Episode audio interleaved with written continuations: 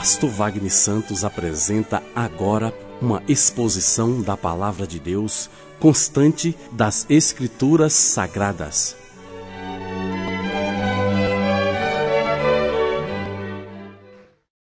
A mensagem que eu queria compartilhar é: as misericórdias de Deus sempre nos alcançam, independente das besteiras que a gente faça. A gente toma muita decisão errada. E a gente sofre as consequências dessas besteiras e sofre as consequências dessas decisões erradas, e elas só não são piores porque as misericórdias de Deus nos alcançam. E as misericórdias do Senhor é a causa de não sermos consumidos. Queria ilustrar isso com a história do rei Josafá. Convidar os irmãos a abrirem as suas Bíblias no segundo livro de Crônicas. Eu vou ler apenas um versículo, mas nós vamos seguindo o capítulo aqui à medida que a pregação se desenvolve. Segunda de Crônicas, capítulo 20. Vou ler só um verso. Depois disso, verso 1. Os moabitas, os amonitas e alguns dos meunitas entraram em guerra contra Josafá. Amém? Orem por mim, por favor. Pai querido, em nome de Jesus, renova minhas forças, Pai, que eu possa ser usado como instrumento para abençoar a tua igreja nessa noite. É o que te pedimos, Pai que a tua palavra não volte vazia, Pai.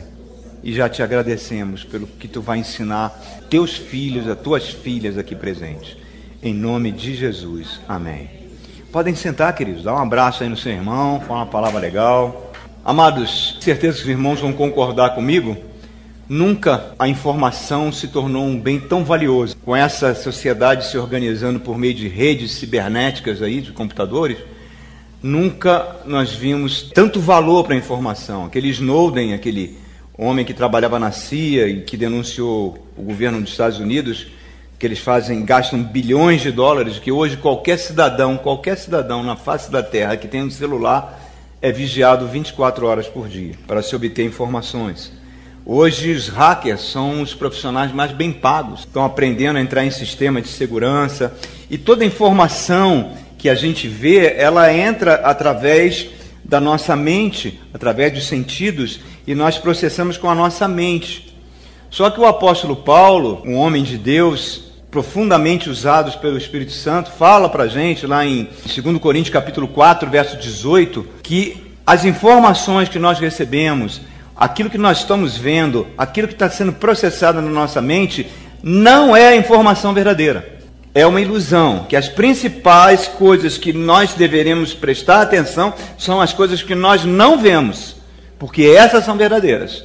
E essas você acessa por meio da fé, que é a certeza das coisas que nós esperamos e fatos que nós não estamos vendo. Digamos assim, essa mania que nós temos de dar tanto valor à, à sabedoria humana, a, ao nosso pensamento, aos nossos achismos, o rei Salomão já nos advertia lá em Provérbio capítulo 16, verso 1, que o homem pode fazer planos, mas a resposta certa vem do Senhor.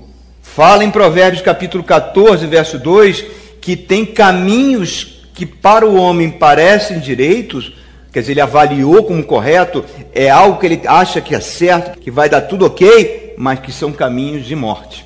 Mostrando o quê? Que existe uma outra sabedoria um outro conhecimento, que é o verdadeiro, que nós precisamos ter acesso. O crente, aquele que tem Jesus Cristo como seu Senhor e Salvador, independente do seu nível intelectual, independente da sua condição social, ele tem acesso, por meio da oração, 24 horas por dia, à maior inteligência do universo, que é a inteligência do Espírito Santo. Jesus Cristo na cruz do Calvário liberou o acesso do Espírito Santo de Deus para nossas vidas. Ele é o consolador. Ele sabe tudo sobre o seu passado. Ele sabe o que tá, você está passando no seu presente e ele sabe o que vai acontecer no seu futuro. Que a gente busque mais a presença do Espírito Santo, que é a maior consultoria que existe. Se gasta tanto dinheiro com coaching, tanto dinheiro para ouvir pessoas dando palestras aí, e você, como crente do Senhor Jesus, tem à sua disposição a presença do Espírito Santo de Deus. Não abra mão disso nunca, irmãos, de ter uma vida de oração diante do Senhor. Toda vez que eu não consulto a Deus, que eu tomo as minhas decisões única e exclusivamente naquilo que eu acho que é correto, que eu acho que eu avaliei, raciocinei, mas a minha sabedoria humana dizendo que eu tenho que fazer dessa forma, se eu não consulto a Deus, grande chance, irmãos, de eu estar criando um ambiente onde eu vou bloquear o sobrenatural de Deus nas nossas vidas. Em vez do sobrenatural de Deus agir ao nosso favor, em vez dos anjos do Senhor agirem ao nosso favor, eu posso estar criando um ambiente tão adverso que eles vão ficar praticamente de mãos atadas por causa das decisões que nós tomamos, das escolhas erradas que nós tomamos. Agora, o que eu acho lindo nisso tudo, e a Bíblia é rica de exemplos disso, é que, independente das escolhas erradas, das decisões erradas, Deus sempre dá um jeitinho, com a sua misericórdia, do estrago não ser muito grande. Ele sempre dá um jeitinho de, de dar uma revertida no placar, de mudar aquela situação, para que a gente não sofra as consequências que a gente teria que sofrer. Às vezes a gente sofre as consequências sim, porque todo ato nosso desperta uma lei espiritual que é a lei da semeadura. Tudo aquilo que um homem planta, ele colhe. É uma lei irrevogável. Mas muitas vezes Deus entra de uma forma tão sobrenatural que essas consequências muitas vezes são atenuadas na nossa vida. A gente chora, a gente grita, a gente esperneia, mas seria muito pior se Deus não tivesse entrado em ação. E essa história de Josafá é rica nisso que eu vou falar aqui para vocês. A palavra misericórdia é uma palavra latina que vem de miséria e acordo. Misericórdia, quer dizer, acordo com a sua miséria. Quer dizer, eu estou de acordo com o seu sofrimento, com a sua dor. Eu me compadeço, seria a palavra do latim. Só que o, o Antigo Testamento não foi escrito em latim, ele foi escrito em hebraico. E a palavra misericórdia no hebraico é haran. E haran significa, é o mesmo sentimento da mulher grávida, que está com neném na sua barriga e ela alimenta aquele neném, cuida daquele neném, todo o seu corpo está ali, independente se o neném é bonzinho ou não. Todo neném é bonzinho, né? Depois que fica ruimzinho. Independente disso, o neném que está na barriga da grávida recebe amor, recebe proteção, recebe carinho, independente dos méritos dele. Isso é harã, isso é misericórdia de Deus. É como se Deus nos protegesse, nos acolhesse, cuidasse de nós, independente do nosso merecimento. A gente não merece nada, é tudo pela misericórdia dele. E essa história de Josafá, eu achei muito legal, porque ela ilustra essas verdades. E a primeira verdade que eu vou tirar dessa história é a seguinte: cuidado, cuidado com as suas amizades, cuidado com as alianças que você faz na sua vida, cuidado com os acordos que você faz na sua vida Cuidado com os contratos que você faz na sua vida. Cuidado com as pessoas que você torna íntimas de você. Muito cuidado com isso. E é isso que eu queria mostrar para vocês. Nós estamos vendo Josafá. Dos reis de Israel, tirando o rei Davi, o rei Asa e o rei Josias, foram os quatro melhores reis que Judá teve. Tementes a Deus. Homens que amavam a Deus profundamente. Lembre-se que o reino de Israel se dividiu em dois. O reino do norte ficou com as dez tribos e só teve rei ruim, só teve rei mau, e o reino do sul de Judá alternou reis bons e reis maus. E Josafá era um rei muito bom, temente a Deus. Por favor, vá lá em 2 Crônicas, volta um pouquinho no capítulo 17. Homem de Deus, homem abençoado, eu não vou ler todo o capítulo, eu vou pensar alguns versículos só para a gente entender a biografia desse homem. Olha o verso 3. O Senhor esteve com Josafá, porque em seus primeiros anos ele andou nos caminhos do seu predecessor, Davi tinha seguido. Não consultou os balaíns. Balaíns eram demônios, cultos cananeus que existiam em Israel. Mas buscou Deus de seu pai e obedeceu os seus mandamentos, e não imitou as práticas de Israel. Israel era o reino do norte. O Senhor firmou o reino de Josafá, e todo o Judá lhe trazia presentes, de maneira que teve grande riqueza e honra, e ele seguiu corajosamente os caminhos do Senhor. Além disso, retirou de Judá os altares idólatras e os postes sagrados. Quer dizer, olha a ficha desse homem. Um homem de Deus, um homem temente a Deus, um homem que tinha zelo pelas coisas de Deus e que Deus abençoou ele com riquezas e com um reino seguro. Um homem profundamente abençoado. Olha o verso 10, por favor, desse mesmo capítulo 17.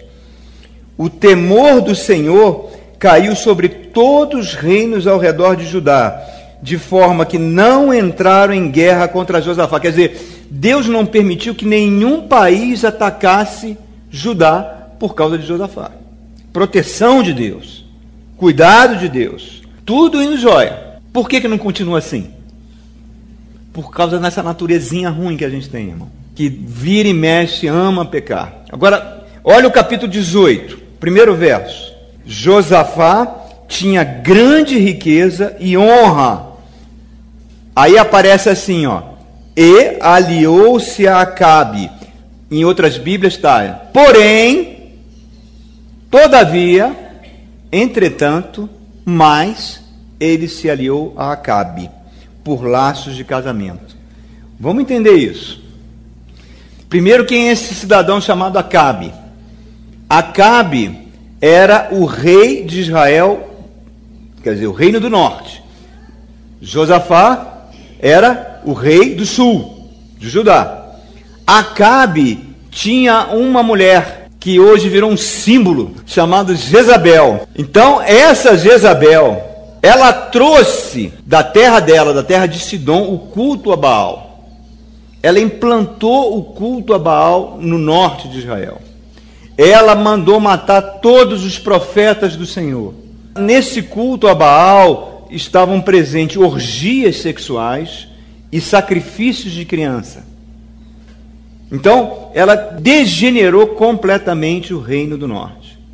E Josafá achou que, segundo a sua inteligência, e por ser um rei tão abençoado por Deus, que ele podia dar um jeitinho nisso um jeitinho legal, um jeitinho pacífico. Vamos fazer o seguinte: eu vou pegar o meu filho, Georão, e vou dar em casamento a filha de Jezabel, a Thalia. Então, por meio de um casamento, ele fez uma aliança com o reino do norte. Não perguntou a Deus, não consultou a Deus em momento algum isso. Essa Thalia vai simplesmente desgraçar a família dele. Ela vai matar todos os descendentes de Davi. Vai matar todos os filhos de Josafá. Sete anos depois desse evento que nós estamos vendo aqui. Mas, na mente dele, ele achou que estava tudo legal, que estava tudo bem, matou os profetas, mas, quem, eu dou um jeitinho, a gente casa, de repente ela se converte de repente, ela vai ver o culto aqui, vai ver que eu sou crente e se converte. E fez essa aliança. E o que, que aconteceu, querido? É aquilo que a Bíblia chama e nos adverte: o problema do jugo desigual. O jugo desigual. Tem uma frase que é um ditado popular, que é uma frase extremamente sábia. Diga-me com quem andas, que eu te direi quem você é. Isso é de uma verdade tremenda, irmãos. É de uma verdade tremenda. Cuidado, irmãos. Cuidado com as pessoas que você abre o seu coração. Cuidado com as pessoas que você se torna íntimo. Cuidado com as pessoas que você abre a sua vida, que você leva para dentro da sua casa. Tenha muito cuidado com isso, porque essas pessoas podem te destruir. Aí você vai falar, mas peraí, pastor, Jesus ele é, sentava com as prostitutas, sentava com os bandidos, sentava com os ladrões, sentava com os cobradores de impostos, recebia todos, abraçava todos, sim, mas não era íntimo de nenhum deles. Jesus não era íntimo deles. Porque lá em João 2 ele falava, ele não confiava neles, porque ele sabia o que existia na natureza humana. Jesus não orava com eles. Jesus não subiu montes com eles. Inclusive, quando chegou o momento de maior agonia da sua vida, que foi no Getsemane, ele só levou três para orar com ele.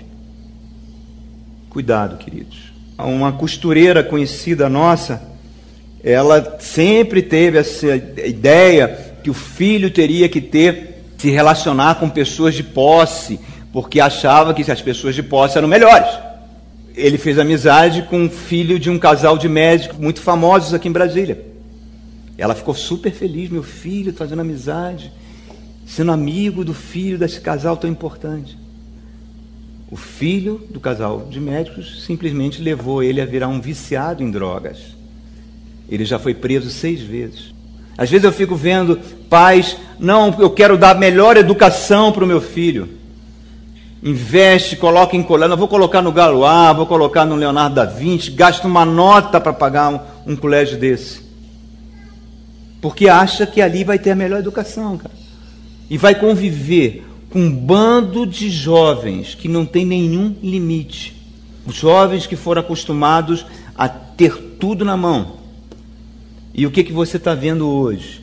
Você vê hoje, que é uma reportagem que saiu aqui em Brasília, a quantidade de jovens de colégios de classe média alta em Brasília que estão cometendo suicídio por causa de bullying, que estão se envolvendo com drogas. Os valores para nós são muito importantes, queridos.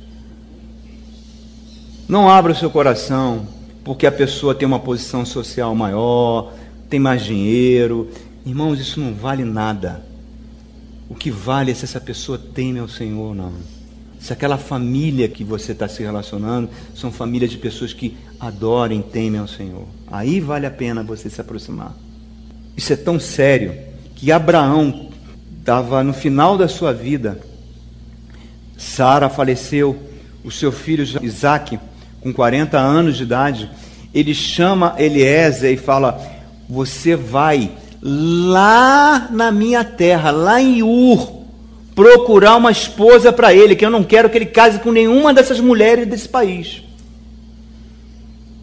É, você vai procurar alguém na minha família e vai trazer para ser esposa dele. Que por quê? Porque no momento que ele fizer isso, ele quebra a promessa que estava sobre a vida dele. A quantidade que eu vejo de homens e mulheres que eram cristãos e que depois do casamento, por influência do cônjuge, nunca mais aparecem na igreja. Irmãos, isso é muito sério, queridos. É muito sério. Eu canso de ver crianças que, que passaram pela escola bíblica infantil, que eram crianças que estavam indo na igreja e que hoje, como adolescentes, como adultos, seguiram outros caminhos. E hoje, o homossexualismo virou ideologia. Não é mais uma opção sexual, é uma ideologia. Os jovens, que o adolescente precisa ser aceito pelo grupo. Ele não, é uma coisa muito difícil ele ser rejeitado por um grupo. É muito difícil. Ele se sente excluído, ele se sente mal amado. É uma coisa complexa. Então, todos esses conceitos diabólicos estão preparando essa sociedade para a vinda dele, né? do anticristo vocês observem que as escolas não celebram mais o dia dos pais, nem dia das mães, é dia da família. É dia da família, não pode ser dia dos pais, porque tem família que não tem pai. Então os valores estão mudando de uma forma tão sutil, tão sutil. A velocidade que isso está acontecendo, eu como educador, eu sou professor e eu vejo isso, a impressão que eu tenho é aquela parábola da, da rã na panela. Já viram uma rã, né? Aí você pega a rã, coloca na panela, ela começa a ranada, né, cara? ela fica se movimentando ali na água. Aí você liga o fogo. Ela vai achar a água quentinha, quentinha, e depois ela nem vai notar que está sendo cozinhada. O que está acontecendo com a nossa, com a sociedade no mundo ocidental é isso, irmãos.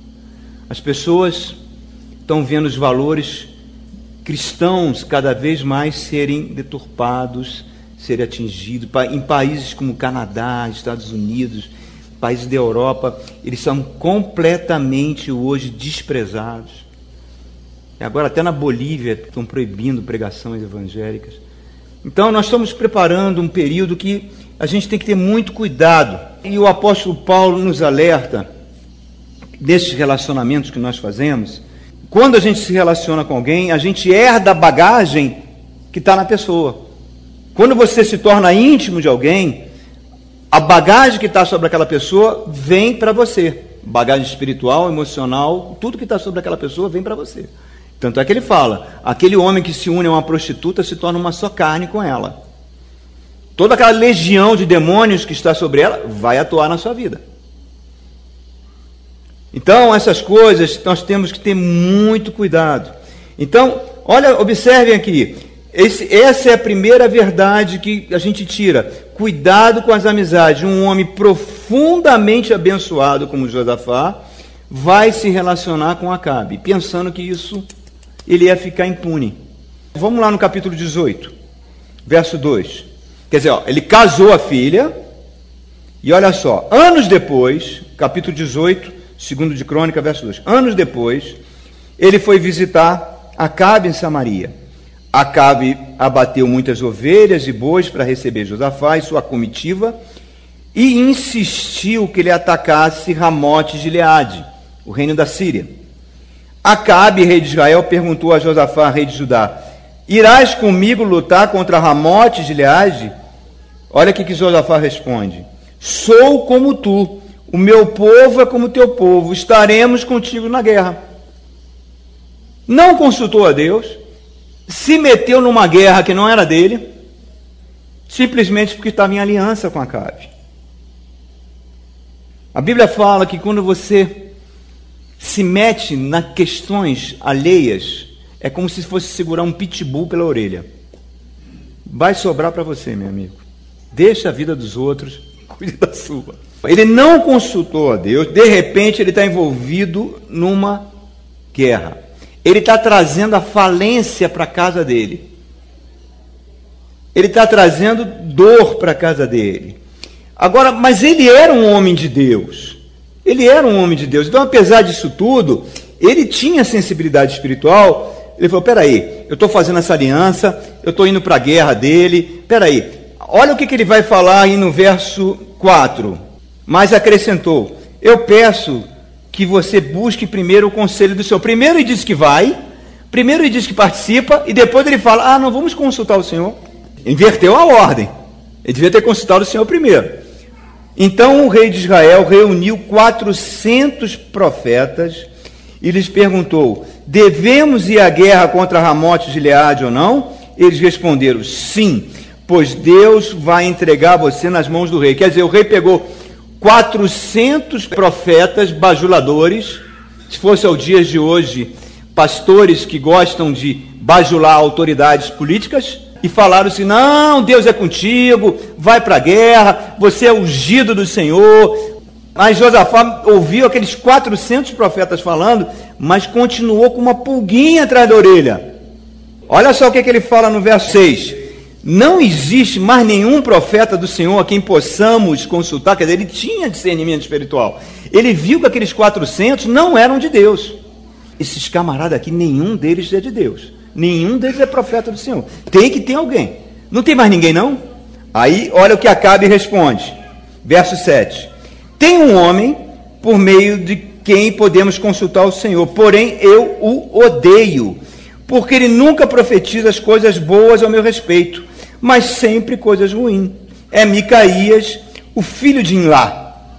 Então repare, tinha um profeta que era temente a Deus, que era um homem de Deus, que não se importava com a posição de Acabe, e toda vez que Acabe consultava ele, ele falava a verdade. Confrontava. A verdade confrontava, colocava ele na parede e ele não gostava. Ele só fala coisa ruim de mim. Ele estava ali querendo ouvir pessoas que o agradassem, dizendo que está tudo bem. Isso é uma coisa que Jesus nos alerta, né, queridos? Que aquele que pratica o mal aborrece a luz e não se aproxima da luz porque não quer ver as suas obras serem manifestas. A Bíblia é linda porque ela nos confronta com isso, irmãos. Confronta com a nossa maldade. Ela mostra os caminhos, as opções que nós estamos tomando. Então, só para a gente avançar um pouquinho nessa história. Ele manda chamar a pessoa, esse profeta. Vão buscar esse profeta na casa dele e falam para ele: Ô Micaías, é o seguinte, o rei está te chamando aqui para você trazer uma palavra boa para ele. 400 já disseram uma palavra top para ele, que ele pode ir para a guerra. Então não vai chegar lá e não vai ser você que vai dizer que ele não pode ir para essa guerra. Olha o que você vai dizer. Aí Micaías chega e fala assim: Ó, eu vou falar aquilo que Deus mandar. Mas ele chegou lá, na hora que ele viu Acabe e viu os 400 profetas, ele, humano, né? O rei perguntou: E aí, Micaías, vou para a guerra ou não vou? Aí ele olhou, ele sabia que podia morrer. Não, vai, rei, vai, rei, que vai sim que o senhor vai se dar bem. Aí o rei Acabe olhou para ele e falou assim: Micaías, fale a verdade para mim. No nome do Senhor, fale a verdade. Ele falou: Tudo bem, rei, tu vai morrer nessa guerra. Tu vai morrer. E outra coisa, eu vi, eu vi Israel disperso como ovelhas sem pastor. Tu vai nessa guerra e tu vai ser o primeiro a morrer. Aí ele fica eu não falei que esse camarada só fala coisa ruim de mim. Manda prender esse cara, manda botar ele na cadeia. Quando eu voltar da guerra, eu vou tratar com ele pessoalmente. Aí ele voltou, olhou para o rei. O rei, se tu voltar, se tu voltar nessa guerra, fique sabendo que aqui não tinha profeta do Senhor, porque tu vai morrer nela. Como é bom, né? Como a gente precisa no Brasil de pastores assim, irmãos, que falem a verdade que não unja político, que não jogue óleo sobre a cabeça do político, que chame o, aquele camarada envolvido com tantas lava-jatos de ungido do Senhor. Ai, como a gente precisava de Micaías, meu irmão. Resultado, a história vai se desenvolvendo.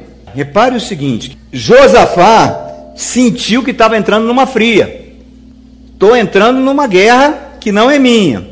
O profeta do Senhor já avisou que ele vai morrer. Olha quantas oportunidades Deus está dando para ele.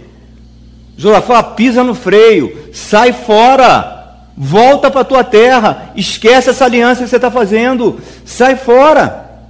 E quantas vezes você vem para um culto e a palavra de Deus te confronta?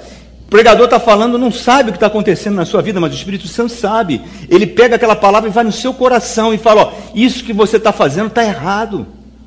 Esse tipo de prática que você está fazendo no seu trabalho está errado. Deus não gosta disso. Esse relacionamento extraconjugal que você está fazendo, você tem que terminar agora. Em nome de Jesus. Pague o preço e termine isso agora. Deus sempre dá oportunidade, irmãos. Sempre dá oportunidade para evitar que depois a disciplina dele entre em ação. O profeta foi colocado na presença de Josafá. Falou: Olha, vai morrer. E o cara foi para a guerra assim mesmo. Só que Acabe é tão esperto, tão malandro, que chamou o Josafá. Começa a ver o Josafá como aquele crente todo certinho e o outro aquele 171 do lado dele, enganando ele com toda astúcia. E falou: Ó, vamos fazer o seguinte: nós vamos para a guerra. Você vai com a roupa de rei, mas eu vou botar uma roupa de soldado, o Acabe. Aí eu vou passar desapercebido. Vou passar numa boa, tranquilo, não vai acontecer nada comigo. Esse profeta vai estar errado, porque quando eu voltar, não vou ser preso. Josafá topou. E foi para a guerra com toda a roupa de rei e o Acabe disfarçado entre os soldados, misturado entre os soldados. Olhem aí, queridos, o que, que aconteceu. Por favor, no verso 28. Então o rei de Israel e Josafá, quer dizer, Acabe e Josafá, rei de Judá, foram atacar Ramote e Gileade. E o rei de Israel disse a Josafá: Entrarei disfarçado em combate, mas você não, você vai com as vestes reais. O rei de Israel disfarçou-se e ambos foram para o combate. O rei da Síria havia ordenado aos seus chefes dos carros de guerra: Não lutem contra ninguém, seja soldado, seja oficial, eu quero apenas o rei de Israel. Eu quero pegar apenas aquele cabra aquele Acabe. Eu não quero me preocupar com soldado, não. corram atrás dele. Só que ele estava disfarçado. Sobrou para quem? O Josafá. Olha aí o verso 31. Quando os chefes dos carros viram Josafá, pensaram: é o rei de Israel. E correram para atacá-lo. Mas olha o que aconteceu: Josafá clamou e o Senhor o ajudou. Deus falou: tá bom, Josafá. Mais uma vez eu vou te eu vou te safar. Mais uma vez, você vai passar por essa e não vai acontecer nada. Ele clamou, ele viu a enrascada que ele tinha se metido. Que, que aconteceu com Acabe? Um soldado que estava lá, lá no final da guerra, olhou para o céu, pegou a flecha dele e falou: Ah, vou jogar essa flecha lá no alto para ver onde ela vai. Jogou a flecha, a flecha foi e matou o Acabe disfarçado.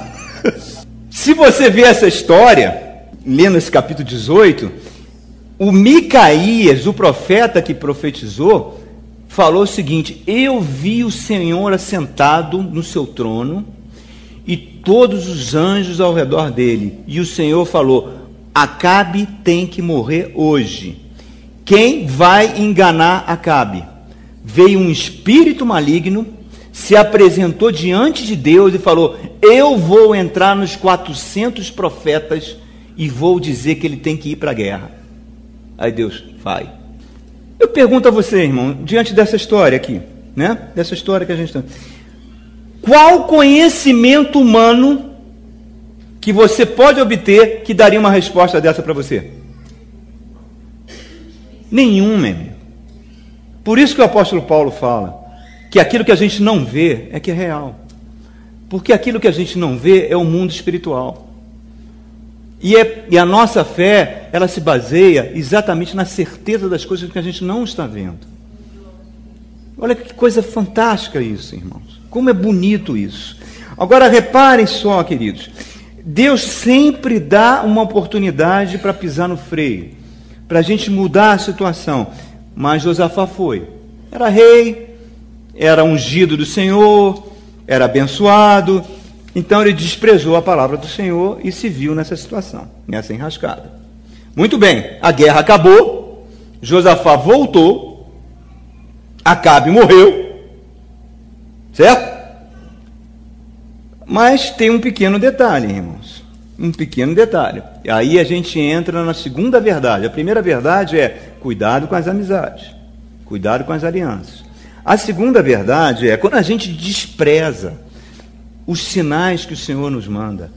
Quando a gente não dá consideração à palavra de Deus, como ela deve ser dada, quando a gente insiste no erro, mesmo que a palavra nos advirta, aí a gente entra num outro campo, que também pertence à misericórdia de Deus. É o campo da disciplina de Deus. Deus vai nos disciplinar. E nenhuma disciplina é agradável. E ele tem que fazer isso. Porque se ele não fizer isso, a gente envereda por caminhos piores. A disciplina de Deus dói, mas é saudável, porque é amorosa. Olha só o que, que vai acontecer, queridos. Nós estamos, olha agora o capítulo 19. Quando Josafá, rei de Judá, voltou em segurança ao seu palácio em Jerusalém, quer dizer, ele voltou tranquilo, a guerra acabou, ele não morreu, escapou dessa, voltou, Deus manda outra pessoa, outro profeta, dar um recado para ele. Olha aí.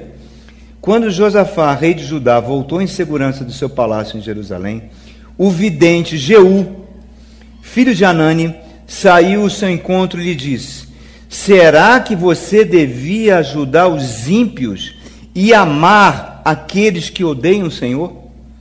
Por causa disso, a ira do Senhor está sobre você. Mais claro do que isso, irmãos? A desobediência, infelizmente, atrai disciplina. Sempre atrai. E ele, o profeta está falando: olha, você fez uma aliança, eu não mandei você fazer essa aliança, você permitiu que essa aliança acontecesse, você trouxe essa família para dentro da sua casa.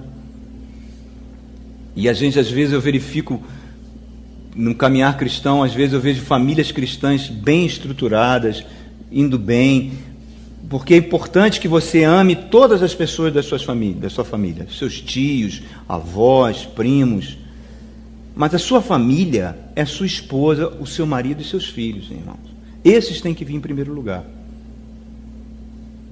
Porque eu cansei de ver casamento sendo destruído quando a gente pega aquele irmão, aquela prima que teve a vida toda errada, uma vida toda de fracasso, e você com pena traz para dentro da sua casa. Evite isso, irmãos. Proteja, for necessário, põe, ajude financeiramente, faça, mas não traga para dentro, irmãos. Porque você está trazendo a bagagem dessa pessoa para dentro da sua casa. É muito perigoso. E foi o que aconteceu aqui com Josafá. E, o profeta, e Deus falou: Você trouxe uma pessoa que odeia o Senhor, que não ama as coisas de Deus, que não ama a lei de Deus, para fazer parte da sua família. A minha ira está em cima de você. Deus está falando aqui. Agora observe, o profeta fala mais uma coisa para ele, ó. Repare só, no verso 4, é, verso 3. Contudo, capítulo 19, verso 3. Existe em você algo de bom, pois você livrou a terra dos postes sagrados e buscou a Deus de todo o coração. Quer dizer, Deus considerou que ele era um homem de Deus, mas mesmo assim vai aplicar uma disciplina. E que disciplina é essa? foi a que nós acabamos de ler quando começou o culto. Exatamente isso que aconteceu.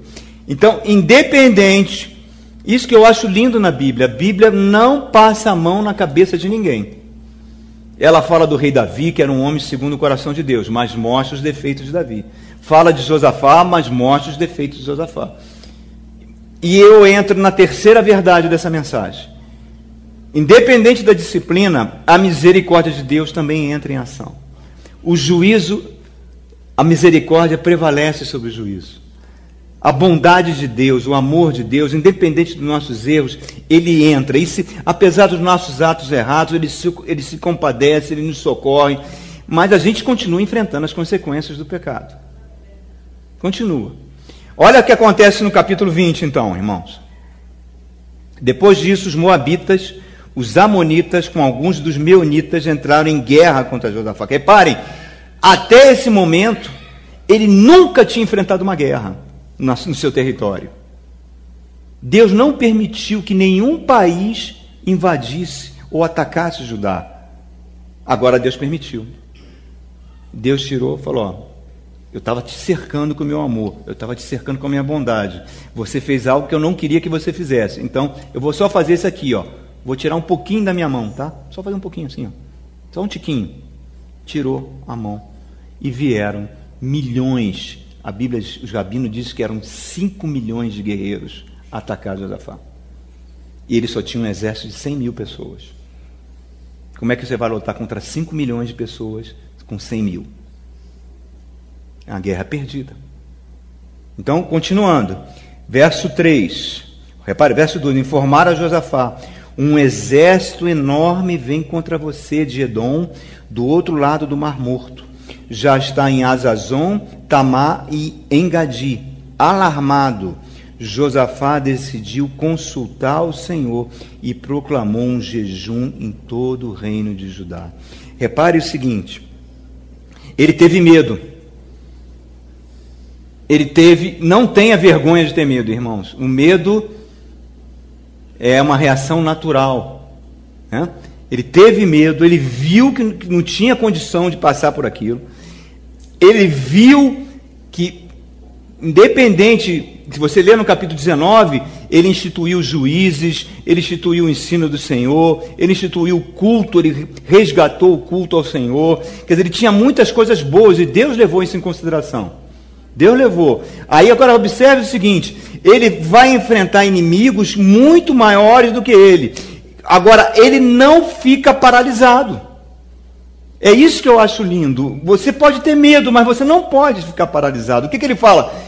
Vamos jejuar. Vamos buscar a presença do Senhor. Vamos orar.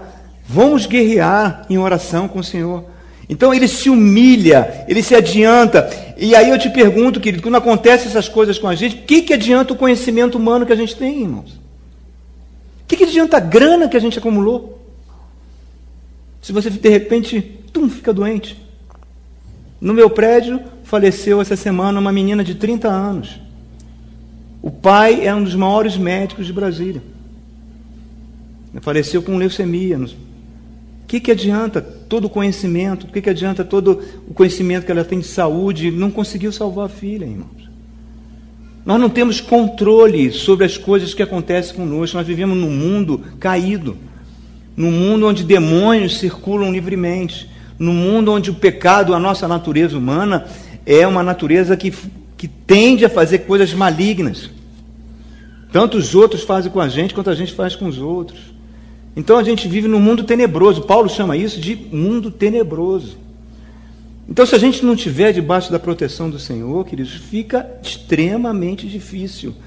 Mas repare que ele vai criar o ambiente para que os anjos do Senhor hajam.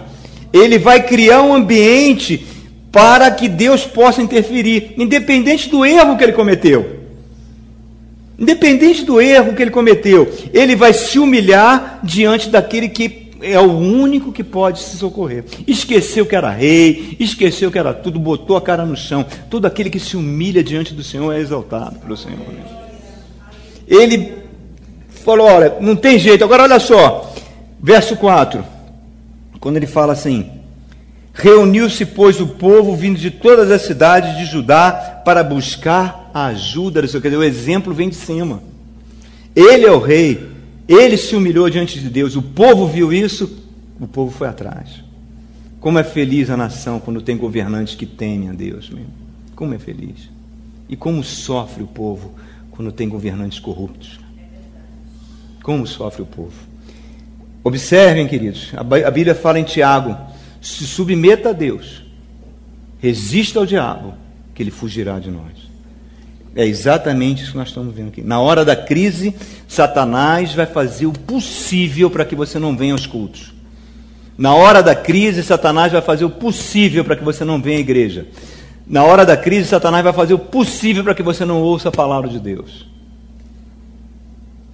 Teve uma senhora que me contou que ela convidou o filho várias vezes para vir à igreja. E o filho sempre dava desculpa, o filho já é um homem formado, né? Sempre dava desculpa, dava desculpa, até que um dia ele resolveu vir. Ele não conseguiu entrar ali. Ele começou a vomitar, passar mal e foi embora. Não estava sentindo nada. Não conseguiu passar da porta. Porque o diabo sabia que se ele entrasse aqui dentro, ele seria liberto. A palavra ia o libertar. Mas você não pode desistir nunca. Continue insistindo, continue convidando, porque um dia ele terá um encontro com o Senhor. Né? Um dia terá um encontro. Agora, repare o seguinte, queridos. Versos 5 a 9. Vamos ler.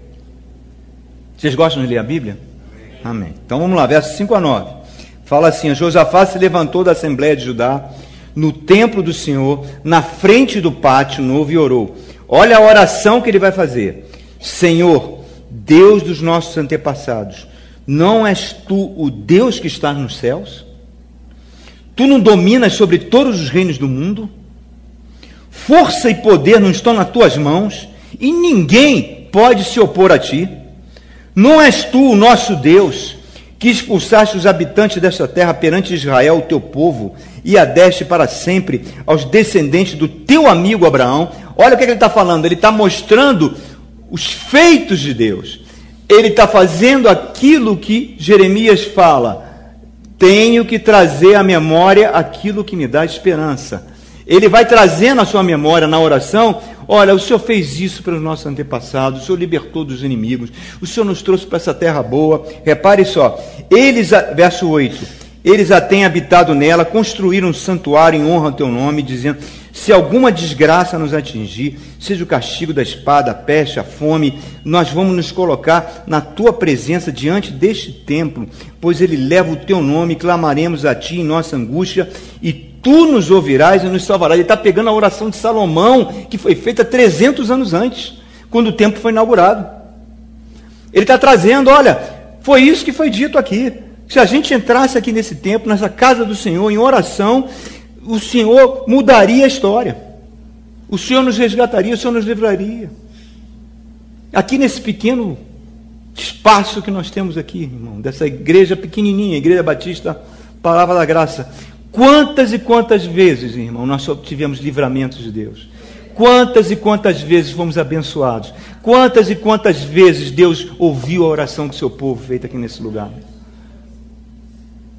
Observem, queridos ele começou a falar, a pregar para si mesmo, alimentando o seu espírito. Isso é a melhor coisa que tem, irmão. Quando você estiver passando por uma crise, venha ouvir a palavra. Alimente seu espírito. Porque é só o Espírito que vai te dar força e poder para enfrentar as coisas que nós enfrentamos. Agora observe verso 10 e verso 11. Depois que ele exalta tudo, aí ele apresenta o problema. Olha como ele é objetivo. Verso 10. Os amonitas, moabitas, habitantes de Seir, o território que tu não permitisse que Israel invadisse quando vinha do Egito, por isso os, israelitas se desviaram e não os destruíram. Agora, olha como eles estão retribuindo a nós. Vem aqui para nos expulsar da terra que nos deste por herança. Ó nosso Deus, tu não irás julgá-los? Tu não irá fazer alguma coisa, Senhor? Ele apresenta o problema para eles. E isso é uma coisa linda. É, quando você estiver orando ao Senhor, querido, você tem que chegar diante de Deus e falar: Senhor, eu errei. Eu criei essa situação. Meu casamento está assim, é por minha culpa. Não é por culpa da minha mulher, não é por culpa do meu marido, nem dos meus filhos. Eu sou o culpado. Porque quanto mais próximo de Jesus a gente estiver, mais nós reconhecemos nossas próprias falhas. E quanto mais afastado de Jesus, mais a gente reconhece a falha dos outros. Então, ele está chegando e está falando: Senhor, estamos aqui, os inimigos estão nos cercando, por favor, entra, Senhor, entra em ação, não deixe isso acontecer. É Davi que comete o adultério com Betseba e fala: Eu pequei contra o Espírito de Deus, e escreve o Salmo 51. Ele não põe desculpas, não, eu fui tentado, ela era uma mulher bonita. Não, eu, eu fui o culpado disso aqui. Eu, eu, Senhor, por favor, interfira, muda a minha história. Só quando a gente é franco diante de Deus é que Deus pode mudar a história, irmãos. Olha aqui, aí nós entramos na quarta verdade desse texto. Repare aqui, queridos. Ele confessa a sua incapacidade. Olha aí o verso, por favor, o verso 12 do capítulo 20. Ó oh, nosso Deus, não irá tu julgá-los, pois não temos força para enfrentar esse exército imenso que vem nos atacar. Não sabemos o que fazer, mas os nossos olhos estão em ti. Eu não sei o que eu vou fazer para restaurar meu casamento. Eu não sei o que eu vou fazer para trazer minha, minha filha de volta para os caminhos do Senhor. Eu não sei o que eu vou fazer nessa situação financeira que eu me coloquei, que eu me coloquei. Eu não sei, Senhor. Eu sou incapaz, incompetente para resolver essa situação. Entre em ação. Aí Deus age. Se a gente não confessar, não chegar nesse ponto, fica difícil, porque Deus vai sempre olhar e ele ainda está achando que ele vai conseguir resolver pelas próprias forças dele. Sabe aquela pessoa que está afogando? Quando o salva-vida vê uma pessoa afogando, ele só parte para salvar aquela pessoa quando o cara já está quase sem forças, quase afundando, porque ele sabe que na hora que se ele, se ele for antes, o nervosismo da pessoa que está se afogando, ele vai ter tanta força que ele vai pegar o salva-vida e vai afundar junto com o salva-vida. Então o salva-vida espera ele ficar bem fraco, quase sem voz, para ir lá rapidamente tirar ele.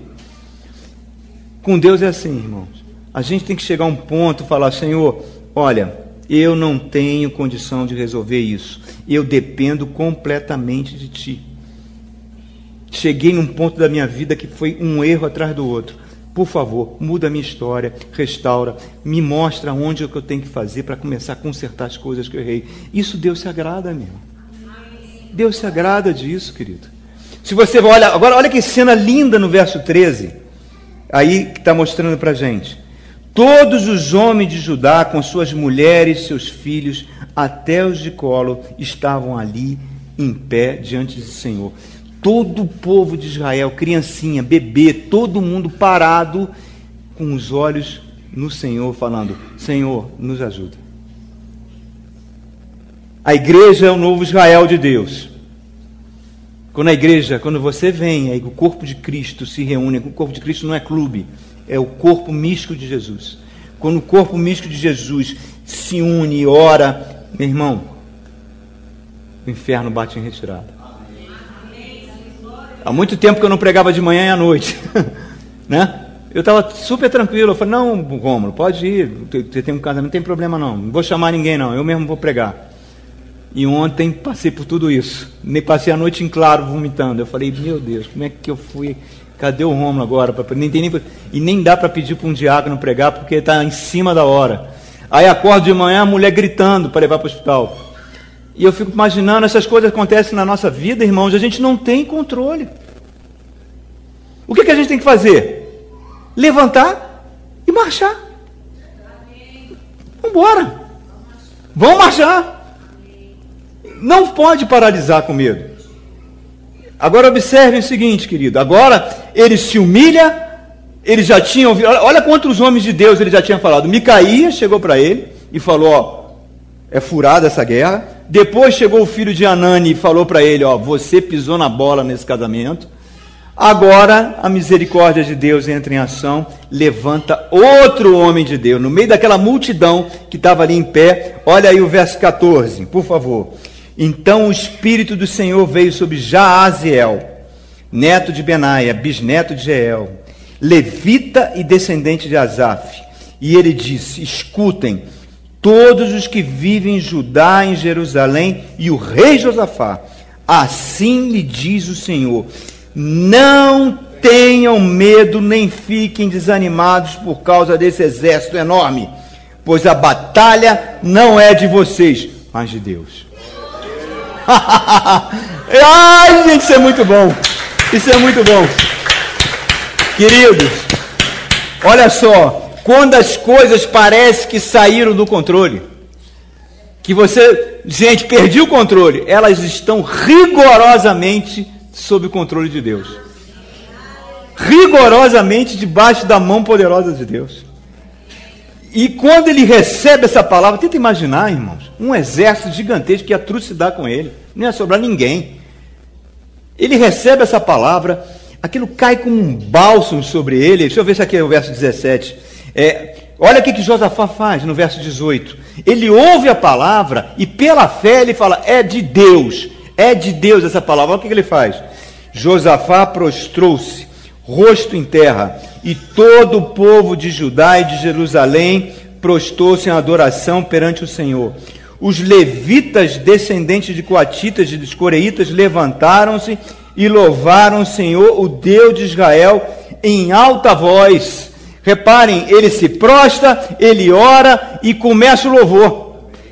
Ganharam a guerra? Não. Derrotaram os inimigos? E por que, que estavam celebrando antes?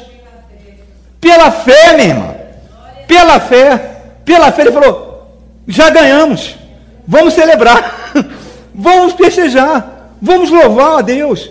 Então começou um grande louvor, um grande louvor, uma coisa linda. Agora observe o seguinte: no verso, os inimigos para ele, ele confiou na palavra de Deus. Diz que a fé, a fé, você busca do mundo espiritual e traz para o mundo visível, irmãos. Você vê a sua filha restaurada, você vê você casado com filhos, você vê você empregado, você traz no mundo espiritual e você crê naquilo, porque você sabe que aquilo é um sonho que Deus já colocou no seu coração. Estou pregando no deserto? Cara, eu estou aqui, ó, tremendo todo, meu irmão. Fraquinho, mas eu nem sei o que eu estou arrumando essa força para dizer para você. Não tem coisa melhor do que servir ao Senhor. É bom demais. Ele recebe essa palavra, ele tem a postura, né, verso 18, se humilha, um rei, esqueceu que era rei, ele bota o rosto na terra mesmo, ele ora ao Senhor, porque ele sabe que Jesus vai falar depois, lá em Lucas 12: todo aquele que me confessa diante dos homens, eu o confessarei diante dos anjos do meu Pai ele vai falando, adorou o Senhor e creu que Deus podia mudar a história dele. No verso 20, estão cansados, irmãos? Não. Tem alguém cansado? Não. Verso 20, olha só, de madrugada, eles partiram para o deserto de Tecoa. Quando estavam. Não, perdão, perdão, perdão, perdão. Levita louvado. Então, de madrugada, partiram para o deserto de Tecoa. Tecoa. Quando estavam saindo, Josafá disse: Escutem-me, Judá e o povo de Jerusalém.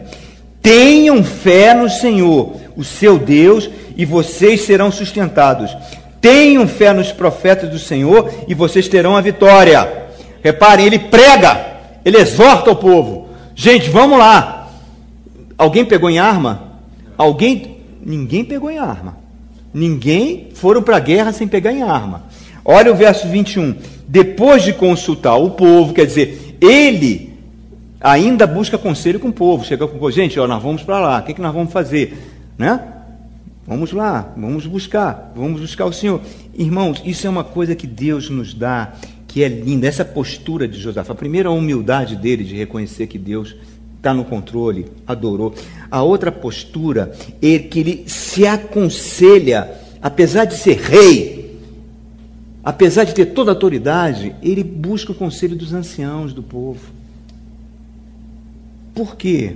Porque Provérbios 11, 14 diz que na multidão dos conselheiros está a sabedoria. A igreja é o lugar dos dons, irmãos. Você tem um dom que eu não tenho. Eu tenho um dom que você não tem. Eu venho servir com meu dom e você serve com seu dom. Deus usa as pessoas com palavras. Às vezes você recebe uma palavra de sabedoria, recebe uma palavra que aquilo cai como um bálsamo. Eu já contei aqui, a irmã Maria Santiago está aí? Não, né? Mas tá, cadê ela? Cadê? Aqui, aqui, aqui, aqui. É. A irmã Maria Santiago, uma, ela chegou, contou, que eu já contei isso aqui. Natasha e Bruno, né? Estavam quantos anos casados? Quatro indo para o quinto ano, né? E neném não vinha. Neném não vinha. Cadê neném? Não chegava. Pastor Wagner não querendo ser vovô, neném não vinha. Aí eles estavam sentados lá atrás, onde está a Cristina e a irmã dela, lá atrás. Bruno e Natasha. Dona Maria Santiago sentou aonde está o Henrique. A igreja vazia, o culto não tinha começado, né, dona Maria? Não lembra disso, né? Ela disse que começou a sentir aquele incômodo, e aquilo dentro dela vai lá e fala para Natasha que ela vai ser mãe. E ela não, peraí, eu não tenho nem intimidade para ir lá falar com isso. Não, de repente está vindo da minha cabeça. Aí não vou fazer isso não. Sentou lá, novo. Vai lá e diz que ela vai ser mãe. Ela se levantou, foi lá, olha, Deus está falando comigo que você vai ser mãe. E a Natasha ainda quis abusar. É menino ou menina? Ela falou: Não sei, se eu digo que você vai ser mãe. Quanto tempo depois? Eu acho que foi menos de 15 dias depois ela soube que estava grávida. Dons que Deus derrama na igreja, irmãos. É o corpo de Cristo. Então, quando a gente vem ao culto, a gente vem com aquele espírito de serviço. Porque é esse espírito que, que Deus vai movendo e vai fazendo os dons acontecerem. A igreja não é um clube. A igreja não avança sozinha, a igreja avança um levando um do corpo místico, os dons são derramados. Agora, reparem, olha só o verso 22. Verso 22. Fala assim: Quando começaram a cantar e entoar louvores, quer dizer, eles louvaram, o Senhor preparou emboscadas contra os homens de Amon, de Moabe e dos montes de Seir que estavam invadindo Judá, e eles foram derrotados os Amonitas e os Moabitas atacaram os montes Seir para destruí-los e aniquilá-los. Depois de massacrarem os homens de Seir, destruíram-se uns aos outros. Quer dizer, o povo louvando e eles se matando. E você perde o louvor. E você chega atrasado para o louvor. Louvor acontece uma vez por semana, durante 20 minutos. É um momento de adoração, é um momento que o grupo de louvor. Nós tivemos uma reunião com os oficiais da igreja e eu falei que eu, nesses anos todos de igreja, Michael, ainda aí para 25 anos, eu nunca vi uma igreja onde o grupo de louvor se dá tão bem como aqui. Não tem conflito. Quase impossível. É milagre. Milagre. Né? É um milagre de Deus. O que acontece é que eles vêm para cá, às vezes o culto começa às seis e meia, às quatro da tarde, três da tarde eles estão ensaiando. Às vezes vem durante a semana ensaiar. E vai fazer um momento de adoração, de louvor, as pessoas chegam depois do louvor. Eu acho isso um desperdício. Um desperdício tremendo, não da parte deles, não. Da parte de quem não vem para o louvor. Porque quando você começa a valorizar o louvor, o nosso Deus se move no meio dos louvores. Tem coisa mais linda de você estar tá passando por um monte de problema, um monte de coisas difíceis, e você abre os braços e começa a louvar, o diabo é envergonhado, irmãos.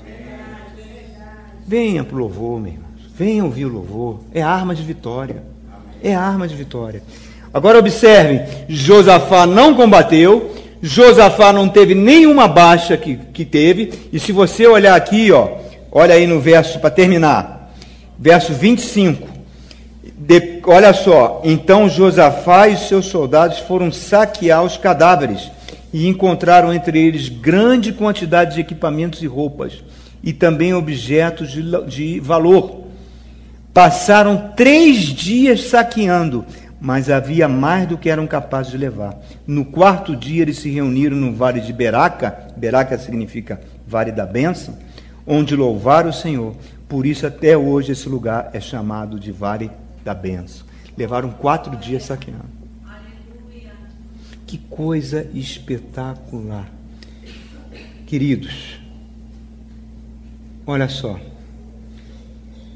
Quando a crise vier, se já não veio, né? Quando ela vier, busca Deus. Faça como o rei Josafá. Exponha seus medos, exponha suas frustrações, os seus erros, mas adore. Confie. Confie que ele vai mudar a sua sorte, irmãos. Se você olhar, querido, aqui no verso 30, eu acho que é o 30, né? Deixa eu ver. Olha só, não, verso 29. Olha como Deus mudou tudo. O temor de Deus veio sobre todas as nações quando souberam como o Senhor havia lutado contra os inimigos de Israel. E o reino de Josafá manteve-se em paz, pois o seu Deus lhe concedeu paz em todas as suas fronteiras. Esse é o Deus que nós servimos. Os que com lágrimas semeiam, com júbilo ceifarão. Vamos ficar de pé, queridos.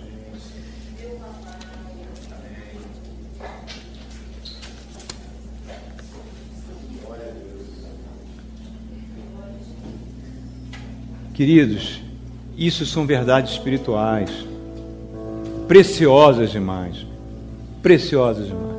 Nenhuma faculdade vai te ensinar isso. Nenhum curso de coaching que tu fizer aí vai te ensinar isso.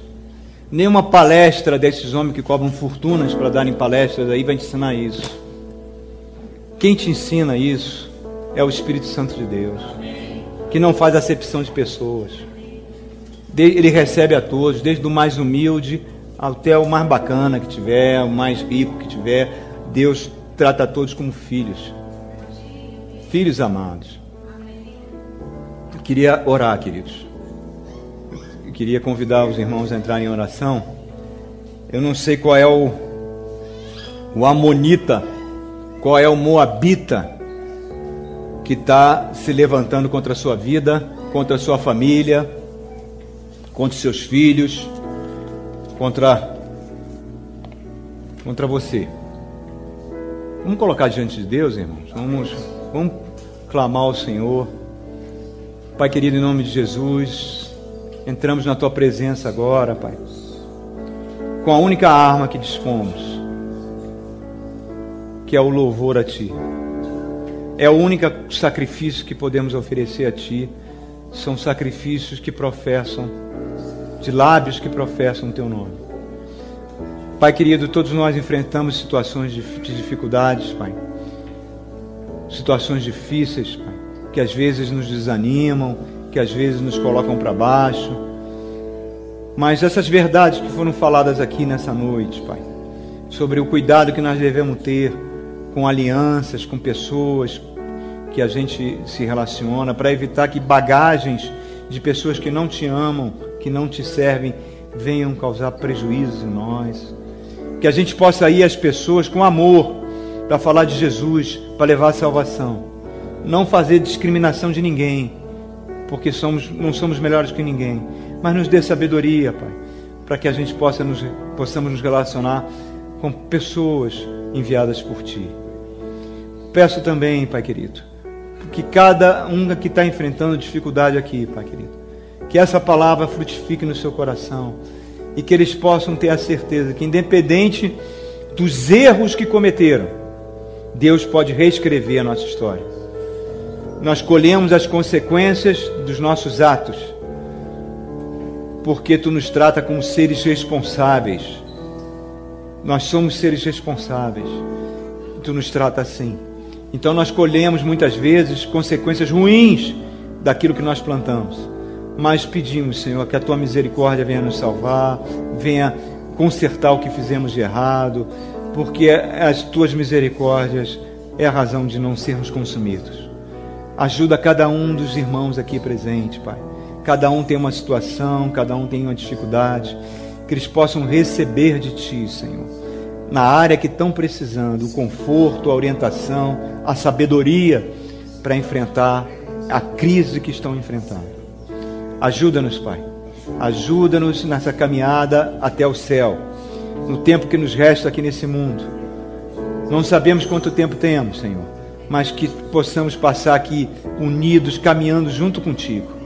É o que te pedimos em nome de Jesus. Amém. Vamos louvar, irmãos? Já que você matou o louvor, a chance você tem de louvar agora, né? Então vamos lá. Então louve, né? Eu mandei ontem para a irmã eu falei assim, olha, eu queria que você. Aquele louvor, então louve, né? Ela, e ela, pô, pastor, que louvor é esse? Então ela teve que aprender. De ontem para hoje, teve que ouvir no YouTube, teve que pegar os, as cifras para fazer esse louvor tão bonito para gente. Vamos louvar, queridos? Faça com uma oração. Deus não rejeita oração. Oração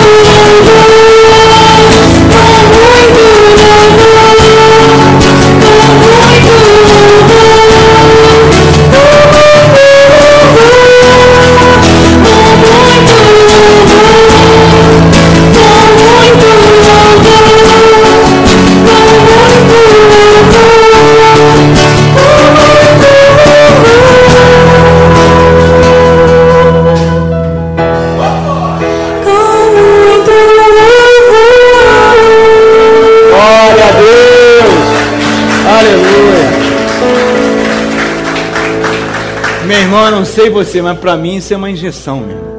É como se eu fosse na farmácia e tomasse aquela injeção de glicose, sabe?